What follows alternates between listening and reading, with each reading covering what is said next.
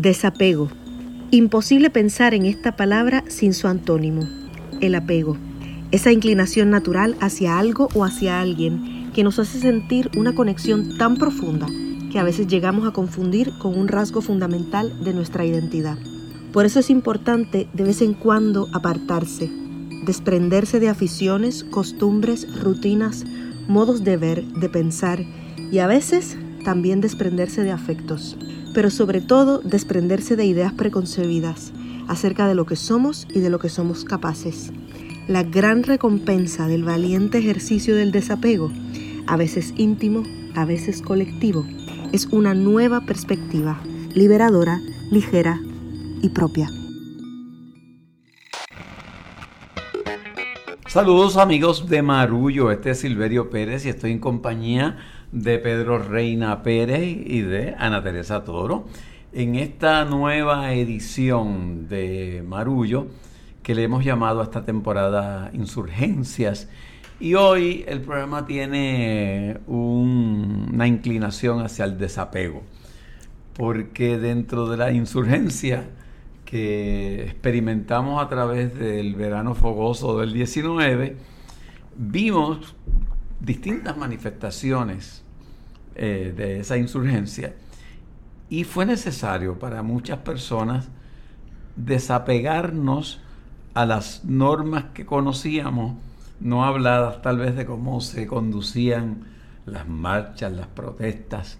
Y a mí me parece que esa insurgencia dentro de la insurgencia provocó el que repensáramos eh, nuestros discursos, nuestras formas de hacer nuestras protestas.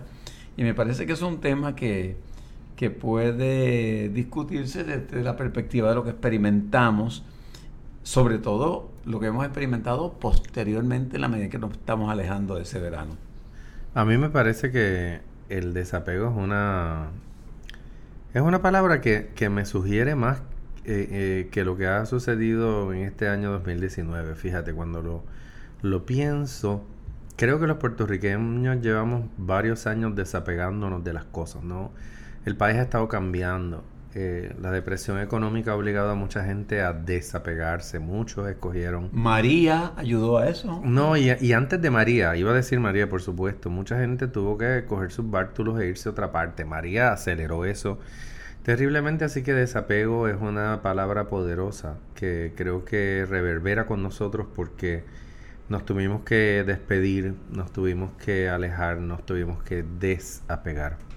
Sí, y, desapegarnos sobre todo eh, de las ideas preconcebidas que teníamos sobre las cosas eh, y sobre cómo mirábamos el país. Una, idea que yo creo de la que todos nos desapegamos después del huracán eh, fue la idea de la fragilidad pensábamos, nos pensábamos como puertorriqueños de alguna manera quizás, eh, no todos obviamente, pero había un sentimiento mayoritario de que el puertorriqueño eh, era frágil, era incapaz de valerse por sí mismo de cara a, cualquier situación de la vida. Y yo creo que el huracán nos dio unas lecciones precisamente de todo lo contrario, de cuán capaz es la gente en Puerto Rico, donde quiera que esté, porque la, la diáspora organizada fue fundamental, cuán capaz somos los puertorriqueños y las puertorriqueñas de... Eh, de resolver nuestros propios problemas. Entonces hubo un desapego en ese sentido. Luego otro desapego que yo he estado observando y que, hemos comentado eh, todos en, alguna ocasión es el desapego con ciertos discursos. Yo creo que llegamos a un punto,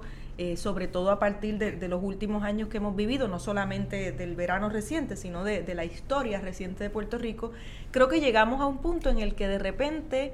Eh, estamos atreviéndonos a cuestionar discursos eh, que, que, no han sido efectivos e incluso personas que no se veían convocadas a la cuestión política están cuestionándose su discurso apolítico. O sea que lo vemos desde los que siempre han sido muy activos hasta los que siempre han estado eh, totalmente eh, mirando la, cosa política desde el escepticismo. Yo creo que los dos extremos están cuestionándose eh, y desapegándose de esos extremos para, para encontrar un punto medio. Me parece que eso que tú traes a colación puede ser uno de los resultados más extraordinarios que hayamos experimentado posteriores a María y posteriores a estos sucesos del verano del 19. A mí me pareció que María eh, había una noción en el pueblo puertorriqueño de que los que se fueron de Puerto Rico, esa diáspora, era otra cosa. Este, eh, de, de hecho, hubo hasta campañas del yo no me quito un poco tirando una pullita a los que se iban. Y obviamente esa gente que se fue se tuvo que desapegar de su comodidad incómoda en el país para buscar nuevos horizontes o, buscar otras opciones. Pero María dio la oportunidad de conectar con, con, esos que se fueron, que se sufrieron el huracán desde allá y dieron todo lo que pudieron dar para, para ayudar a sus familiares, amistades y, vecinos. Y entonces, de pronto, la gente en Puerto Rico se tuvo que desapegar de esa división que se creaba entre los puertorriqueños de acá y los puertorriqueños de allá. Y los puertorriqueños de allá se tuvieron que desapegar también un poco de la mirada en que desde acá se les veía y que ellos se sentían un poco marginados. Y entonces esos desapegos a las ideas que tenemos sobre las cosas y, la, y cómo se hace tal o cual manifestación, me parece que, que pega cada día más lo que decía Pedro de que, y tú, que el discurso tradicional de la insurgencia en Puerto Rico está siendo cuestionado. Sí. Y está siendo cuestionado no desde la teoría necesariamente, sino desde la calle. Y a mí me pareció que cuando yo marchaba y la gente que yo tenía alrededor no eran los que yo usualmente veía en las marchas, y eran vecinos, y eran gente que era PNP, yo me estaba cuestionando cómo yo puedo seguir participando de ese espacio. Ya tenemos algo en común, cómo yo desapegándome de mis consignas tradicionales, puedo mantener un, área que sea cómoda para estas personas y que les siga gustando estar en la calle cuestionando al gobierno y lo que hacen. Y a mí me parece que eso está planteado ahí. Y, y de pronto vemos grupos este, de lo que se llama la izquierda radical, que yo cuestiono la palabra radical, porque a mí siempre radical me parece que es que va a la raíz. Y si uno va a la raíz, usualmente pues no toma posiciones extremas o, que provoquen cosas que no necesariamente es lo que queremos. Pues yo creo que, ya se está atreviendo la gente a, a desapegarse de eso de que como eres de izquierda, pues te tengo que perdonar todo y te tengo que aprobar todo. Y creo que eso es un resultado bien positivo de, todo lo que ha sucedido recientemente. Y yo creo que inclusive la gente del gobierno están empezando también a desapegarse de ese triunfalismo con el que bregaban. El hecho de que recientemente la Secretaría de Justicia haya ordenado de cierta forma revisar un caso eh, de asesinato con respecto a la fianza que se puso, no hay duda de que lo hizo por temor a que lo que a la insurgencia que se estaba dando ya en las redes sociales de que les parecía que habían sido muy lenientes con este asesino la provocaba a ella. Espérate que, ya este pueblo hay que escucharlo y antes de que se levanten de nuevo a cuestionar cosas vamos a hacer algo que pueda este, manejar eso. Me parece que se están dando tantas y tantas eh, manifestaciones de eso de gente que está mirando sus propios apegos a cómo ellos veían las cosas antes y están empezando a, a, cuestionárselo. Inclusive yo creo que cuando miremos cómo se ha recompuesto la comunidad puertorriqueña fuera de la isla, siempre miramos hacia la Florida como ese lugar eh, donde se han refugiado muchos de nuestros compatriotas, ¿verdad? No es el único sitio. Texas, Georgia, eh, hasta California han sido lugares donde se han mudado puertorriqueños en busca de más y mejores oportunidades de trabajo. Pero lo interesante es que ese, es, es, esa gente también atravesó un proceso de desapego. Yo creo que una de las cosas que veremos interesantes en, la, en el próximo ciclo electoral, en las, en próximas elecciones, es ver cómo quedan reconfiguradas las colectividades políticas. Han pasado muchísimas cosas. Yo escribí una columna diciendo que yo entendía que la época de una, sola cruz debajo de algún signo eh, no, no volvía, ¿no? Nunca más. Pero creo que ya en la elección del 2016 eh, pudimos advertir que en las colectividades principales, en el Partido Nuevo Progresista, había menos electores.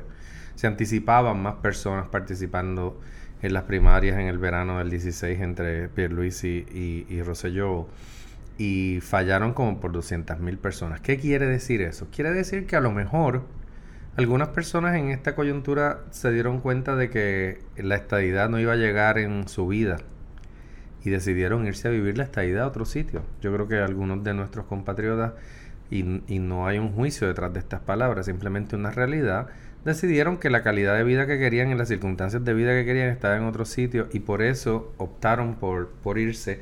Y esa gente atravesó un proceso de desapego. Desapego también deben sentir los populares, por ejemplo, también volviendo al año 2016, cuando el ELA básicamente es desinflado completamente por esa decisión del Tribunal Supremo de Estados Unidos, eh, el pueblo versus Sánchez Valle, en el que el Tribunal Supremo de Estados Unidos básicamente dice Puerto Rico es propiedad de Estados Unidos, la soberanía está en el Congreso y ha sido así desde el día uno, o sea, cualquier otra cosa ha sido un malentendido hay varios casos camino al Supremo, que no sé si se escuchen de aquí al, año que viene, no les sigo la pista a todos, pero sabemos que el caso que impugnaba los nombramientos de la Junta de Control Fiscal, que el Tribunal Apelativo de Boston determinó que habían sido ilegales y le dio un plazo de tiempo al Ejecutivo para que los renominara y al Senado para que los aprobara, está en proceso y eso va por ahí, camino al Supremo, va también por ahí, camino al Supremo, un caso del Seguro Social en la que el juez El Pi falló a favor de un ciudadano que decía que lo discriminaban porque mientras vivía en Puerto Rico no tenía acceso a todos sus beneficios de seguro social. Así que todas esas cosas producen una recomposición del escenario político y de las fidelidades de la gente respecto a las cosas. Me parece que eh, es fascinante observar cómo la conducta de nuestros políticos ha cambiado dramáticamente después del verano porque eh, se sienten que cualquier mal paso puede provocar una exigencia de rendición de cuentas. Y yo creo que eso es positivo porque atrás quedó ese clientelismo de no, este es, este es el mío, este es mi gallo y yo le debo la lealtad. No, yo creo que en, que en estas circunstancias la gente sigue creyendo en sus ideales y en sus cosas, pero es mucho menos ingenuo. Y eso es un desapego. Eso es un desapego de atreverse a ir a la calle y delante de los demás decirle al tuyo, oye, ¿dónde tú estás en cuanto a esto? ¿Cuál es tu postura? Eso es maravilloso. Sí, no, y también, también se puede estirar eh, a la prensa, porque creo, en estos días hablaba, alguien me comentaba sobre un análisis que hizo eh, Félix Córdoba acerca de por qué la cobertura de la prensa en, en, en, los sucesos recientes fue mucho más agresiva, fue un trabajo un poco más eh, aguerrido que en otros momentos. Y tenía que ver porque también hay una conciencia de que el país no solo está exigiendo rendimiento de cuentas por parte de, la clase política, sino está pidiendo rendimiento de cuentas a los medios de comunicación. Y ahí hubo un, desapego a, esa noción de la voz única y autorizada. Nuevamente, la institucionalidad eh, haciéndose salir agua. Otra cosa que, a mí me pareció súper importante que se desprende de este proceso es eh, cómo ha habido una especie de de, reconocimiento, a veces un poco incómodo, a veces un poco obligado, pero ha habido un reconocimiento del espacio que tienen que ocupar las mujeres en, en, estas, en estas manifestaciones. O sea, nunca olvido una noche en la que había un, joven eh, que, que, lleva toda la vida liderando marchas y, con el altoparlante encima, y una mujer se le acerca y le dice, ay, ya, ya. entregue el altoparlante, está bueno ya basta, ya, te vamos oyéndote toda la noche. Y él incluso luego hizo una reflexión reconociendo eh, que eso había sido un, llamado de atención para él. Y, creo que llevando esto a, pues a, los, a, los, a los dos extremos ideológicos que podemos tener aquí, por un lado creo que desde el punto de vista de la comunidad anexionista, ha habido un despertar de que tienen que ser más visibles y tienen que salir a la calle. Yo creo que el anexionista eh, se manifiesta usualmente en, las urnas, pero el resto del, tiempo estaban muy, eh, muy callados.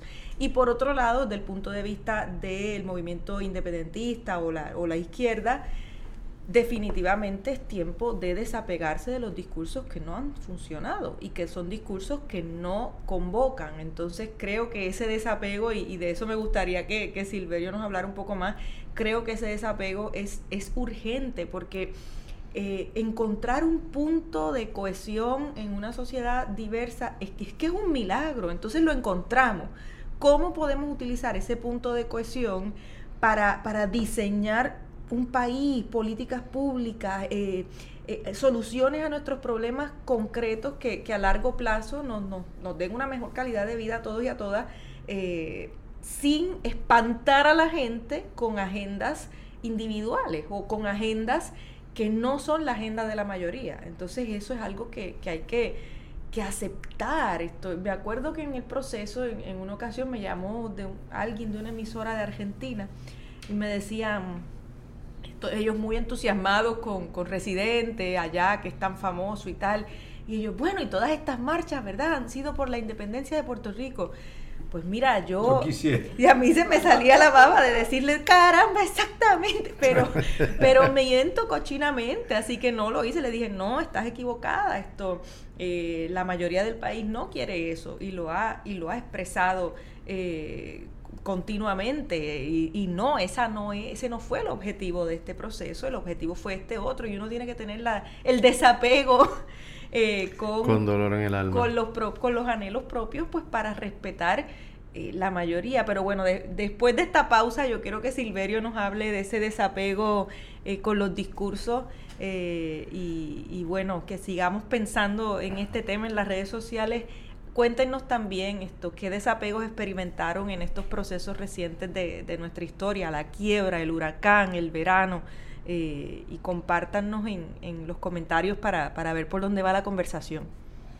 Regresamos enseguida.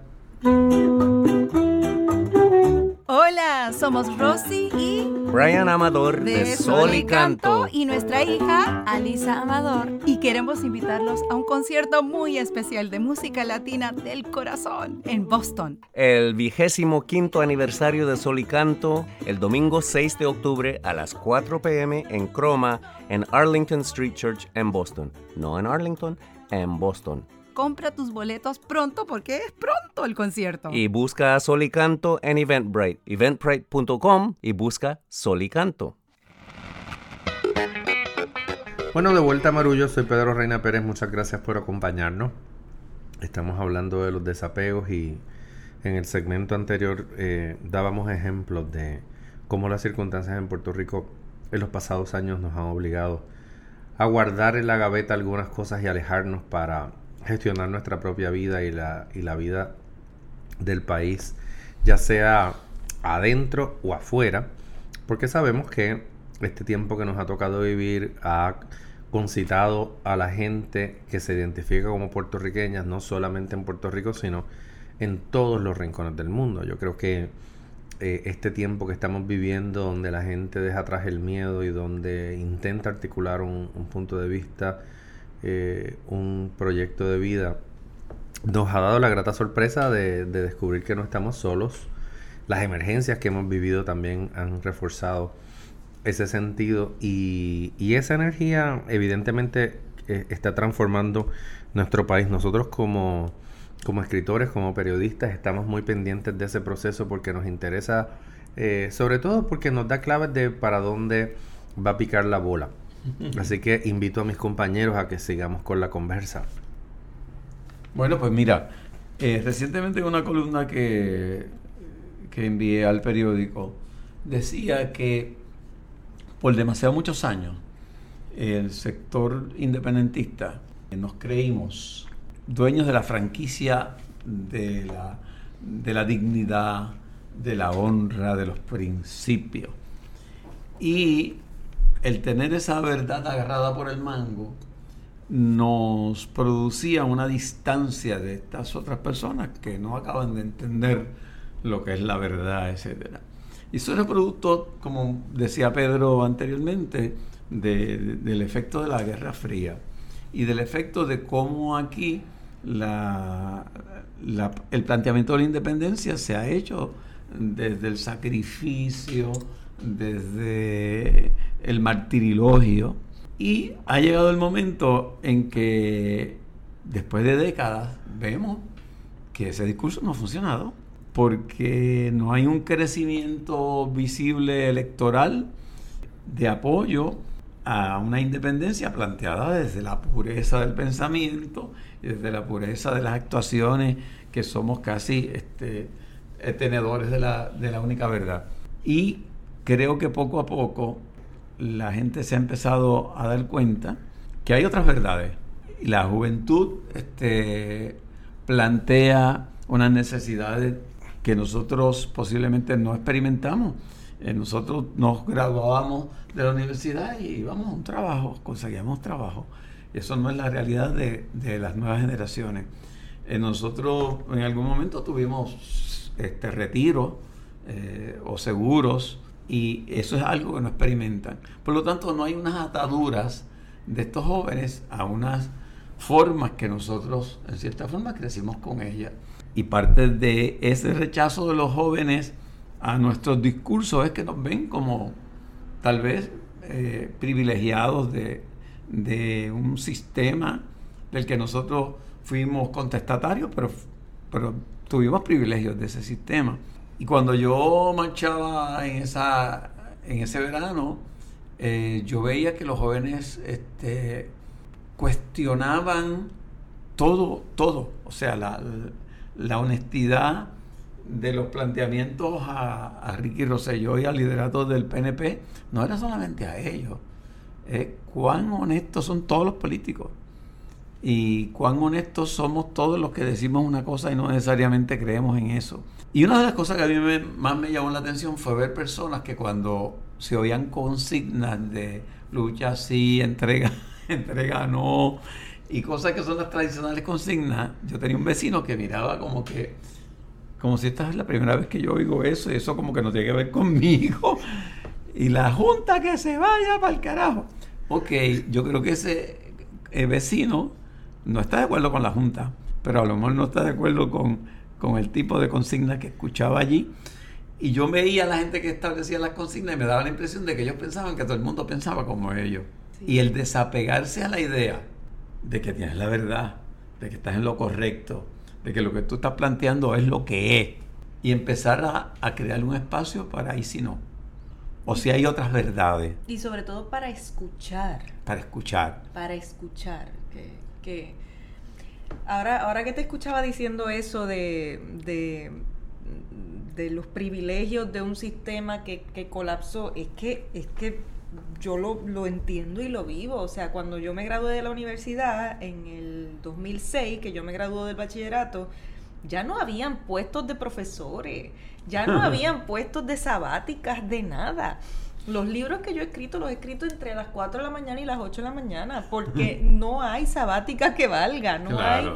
Eh, y muchas veces, muchos de estos discursos eh, de, los que, de los que hablas son discursos que, los, o sea, cuyos mensajeros, porque el mensajero es bien importante, no solamente el discurso, es quién da ese mensaje.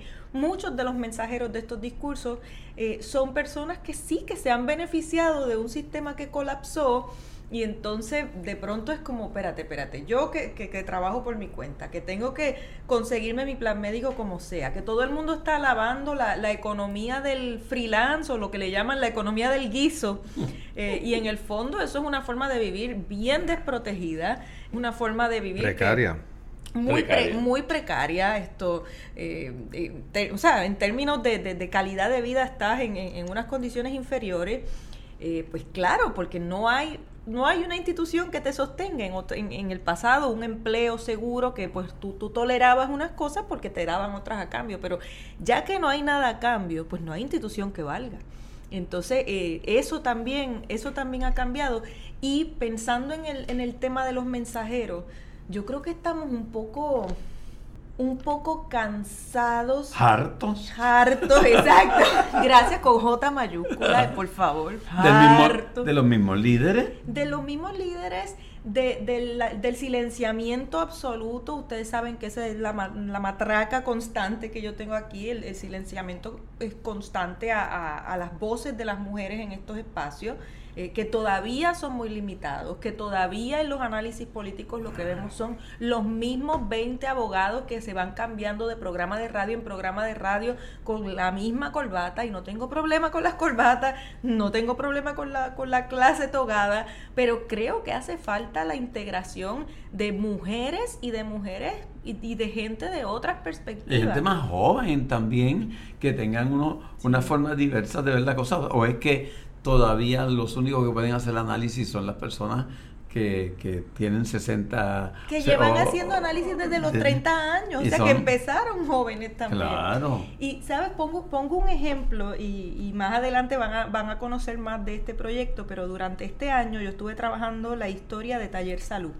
Eh, que es una organización feminista eh, que lleva cumple 40 años, lleva eh, los últimos 30 de su historia establecidos, establecidas en Loíza este libro va a salir en, diciembre de este año y las invitaremos para que el, público de Marullo eh, las conozca mejor. Pero trabajando ese proyecto de libro, una cosa extraordinaria que, garantizó la persistencia de este proyecto feminista es que las mujeres que lo comenzaron, que en los años 70 y 80 estaban liderando este proyecto, supieron cuándo retirarse, supieron cuándo decir, espérate, ya yo no entiendo estas ideas, voy a darle un espacio a estas, estas nuevas eh, mujeres más jóvenes que están ocupando este espacio. Y fue interesante porque ellas se han mantenido un poco como madrinas del proceso, pero sucedió con uno de los proyectos más importantes de Taller Salud, que es Acuerdos de Paz, que es un proyecto que se ocupa de mediaciones eh, sociales para evitar la violencia en Loíza un proyecto que ha sido exitoso al punto que ha bajado la violencia en un 90% en, en el municipio, o sea, de cuarenta y pico de asesinatos al año ha bajado a 8 en un año, por ejemplo, y ha sido la gestión de ese proyecto. Pues para las feministas de los 70 y de los 80, eso no era un trabajo feminista, porque ellas estaban trabajando con hombres. Y, y eso no tenía sentido. Y las mujeres jóvenes decían, no, porque el género afecta tanto a hombres como a mujeres y las que están enterrando a esos muchachos son las mamás y las que están pagando el, costo emocional y social de estas tragedias son las mujeres, tenemos que trabajar con esos muchachos también y no hay nada más feminista que eso. Y ahí hubo un quiebre entre generaciones que fue bien intenso y finalmente hablando con las mayores hoy día me decían, yo no pude entender no fuimos capaces ni siquiera de amadrinar ese proyecto cuando ellas lo comenzaron, pero hoy día miro para atrás y me doy cuenta que es que ellas ya están subiendo un escalón nuevo dentro de lo que es la lucha feminista. Entonces, ese entendimiento de las mayores que ahora están amadrinando el proyecto porque se, se permitieron retirarse para observar, aceptar una forma nueva de trabajar y entender. Y de las más jóvenes de decir también, espérate, estamos haciendo esto pero también tenemos que tener la humildad de que lo podemos hacer porque hubo otras antes que nosotros que nosotras que hicieron esto. Entonces hubo esa reconciliación de, de, un golpe de humildad de las jóvenes, de reconocer el trabajo de las mayores, pero de las mayores también de dejar que existiera un nuevo trabajo. Y, y, eso es algo que tiene que pasar yo creo que en todas las esferas políticas, sociales, educativas, académicas. Y para eso es necesario desapegarnos. Eso, eso. Claro. Y eso es como levantarse la piel y quitársela. Y a mí me parece que el practicar el desapego nos hace más libres. Sí. Nos hace más libres. Y una de las cosas que nosotros vamos a desapegarnos es al hecho de que yo publico un libro mío y Ana Teresa otro suyo y, Pedro otro de él y estamos practicando el desapego. Eso. Eh, tenemos la intención de hacer un libro de los tres. Eso. Sí, eso es una primicia que queremos compartir con nuestros podescuchas. Muy pronto eh, les vamos a anunciar la presentación final de un proyecto de escritura colectiva que estamos acometiendo a partir de estos temas que nos interesan mucho. Es un proyecto al que le hemos metido mucho cariño, donde cada uno de nosotros va a aportar su particular perspectiva, pero con la lógica de una partitura musical, donde cada uno de los instrumentos tiene su lugar y su armonía para ejecutarse. Así que eso nos entusiasma mucho y les prometemos que muy muy pronto, no van a tener que esperar mucho, les vamos a decir cuál es el plan. Pero mientras tanto ya saben que estamos por ahí explorando y creando eh, para ustedes. A mí me parece, ya entrando en la última parte de este segmento, que el desapego también llama a un relevo generacional. Yo creo que Puerto Rico eh, a todos los niveles ha vivido un proceso bien, bien intenso y no en todas las esferas se ha visto el desapego de reconocer que hay generaciones más abajo de gente eh, que son capaces de asumir puestos de liderato. Y, hace falta ese desapego, hace falta el desapego de reconocer que ya se hizo lo que se podía hacer. Hay eh, amigos periodistas que, que, son particularmente duros con los boomers en las redes sociales, eh, porque ha sido una generación que se ha pegado tremendamente a sus privilegios y, ha impedido en muchos casos que otras generaciones que vienen detrás asuman su responsabilidad y que tengan su espacio. Y eso es, interesante porque es una manera de desapego. También hemos vivido en el mundo, vivimos un momento muy dramático porque ya en, este sentido, eh, hablando de algo negativo, nos hemos desapegado del sentido común y hemos dejado que políticos muy inescrupulosos como Jair Bolsonaro, como Duterte en Filipinas, eh, como Trump en, Estados Unidos se, hagan con, el poder y, hagan con el planeta eh, lo que les dé la gana y en este momento tenemos tantas cosas que nos preocupan, no solamente del ambiente y de la economía, sino de la vida cotidiana, de los procesos de justicia, del sistema judicial, del acceso a la salud y a la educación. Y ese es un desapego que tenemos que revertir. No podemos renunciar a nuestro rol ciudadano de, y entregarle por miedo a, a los Netanyahu de la vida eh, la posibilidad de destruir el mundo para las futuras generaciones. Así que el desapego va y viene, como una moneda con dos caras. Yo quería eh, proponerle una, un postrecito o como una tacita de café final. Eh, en términos personales, ¿qué, desapego nos, nos ha costado a cada uno a nivel personal algo que que, haya sido como que un poco... Yo voy a dar un ejemplo. A ver, sí. Yo me he tenido que desapegar de la idea del tipo cool que tiene todo bajo control. y un buen día me dio un ataque de ansiedad o de pánico que le llaman por ahí.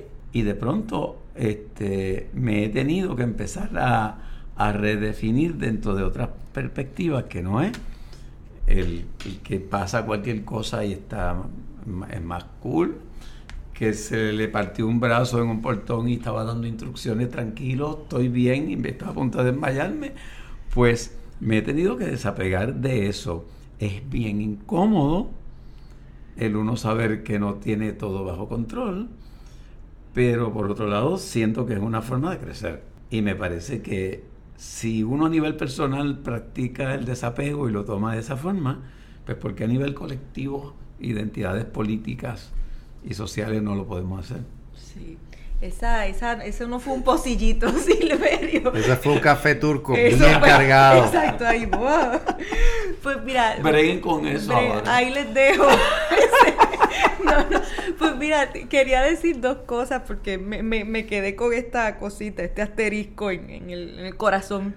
Eh, y creo que cuando, cuando hablábamos antes, antes de ir a lo tuyo, pero ah, cuando hablábamos de esto de las generaciones, yo creo que este, este podcast es una metáfora de, lo que debiera ser ese balance generacional, porque eh, que quede muy claro que no se trata de cancelar eh, a, una gente y a unas generaciones que tienen experiencias de vida. O sea, eso, ese no es la, esa no es la idea. No, no, no, es que, no es que desaparezcan, es que nos permitan en igualdad de condiciones aportar. Y en este podcast habemos tres generaciones, todos aportamos en igualdad de condiciones eh, y la cosa fluye. Entonces yo quería decir eso en cuanto al desapego pues bueno, ya estamos, estamos de confesión. Eh, pues yo te diría que el desapego en el que estoy trabajando, no creo que lo haya logrado, pero el desapego en el que estoy trabajando, y creo que le pasa a, mucha gente, es entender que el trabajo no define mi valor, que trabajar demasiado o, o hacer cosas de trabajo eh, es lo único que va a definir mi valor. Que hacer no define tu ser. No define mi ser. Y estoy trabajando bien fuerte para desapegarme de esa idea Y ahí estoy, pero no, no he cruzado el, el puente aún. El Rubicón. Y, y tú, Pedro. Diablo, mano. Sí, Me te han tocó, dejado te para tocó. último, dice. Y lo dimos, mira, lo dimos todo. eh, Estoy- Confesamos estoy ahí. botando humo por el todo. oído Sí, sí, lo derecho. Corazón sangrante. Váyanse y no peguen más. Exacto. Pues yo no sé si es por ser buen escorpio o qué, pero a mí me da mucho trabajo aceptar que la, en la vida es lo que pasa mientras uno está haciendo planes. Yo creo que fue una canción de Silvio la que decía eso, ¿verdad? Que, que la, o fue John Lennon. Fue alguien que toca la guitarra. Vamos a transar por Exacto. Eso me gusta, eso me gusta. Alguien que tocaba la guitarra dijo que la vida era lo que ocurría mientras uno estaba haciendo planes y a mí me, me da mucho trabajo porque a mí me gustaría planificar las cosas y que las cosas pasaran exactamente cuando yo quiero que pasen.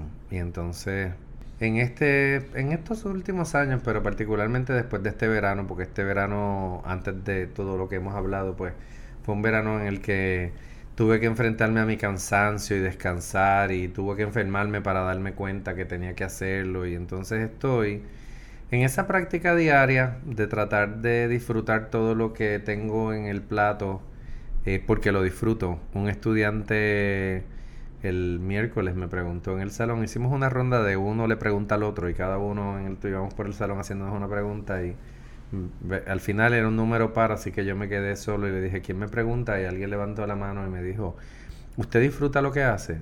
Y yo le dije, sí, a mí me gusta lo que yo hago. Eso yo creo que me tocaba escucharlo, me tocaba que me lo preguntaran. A veces estoy listo para hacer otra cosa porque estoy cansado, agobiado, tenso y quiero... ¡Ah! Pero, pero tengo un llamado y, y entonces me toca este, dejar de pensar que la vida se puede controlar y que se puede anticipar a, a tal extremo. En fin, ese fue, ese fue mi, mi, mi pocillo ahí. El café. cordial. el cafecito. Eh, bueno, las productoras ejecutivas de Maravilla son Elsa Mosquera y Beba Rivera. Las eh, asistentes de producciones Karina Cruz, la gerente de desarrollo y de contenido es Ángela Marí Sánchez Rivera. Nuestra fotografía es de Javier del Valle, el diseño gráfico de Lidia María Ponte y la música original del maestro Luis Guarionex Morales Matos. Síganos en las redes, Facebook Marullo, Twitter, Instagram arroba Marullo Media.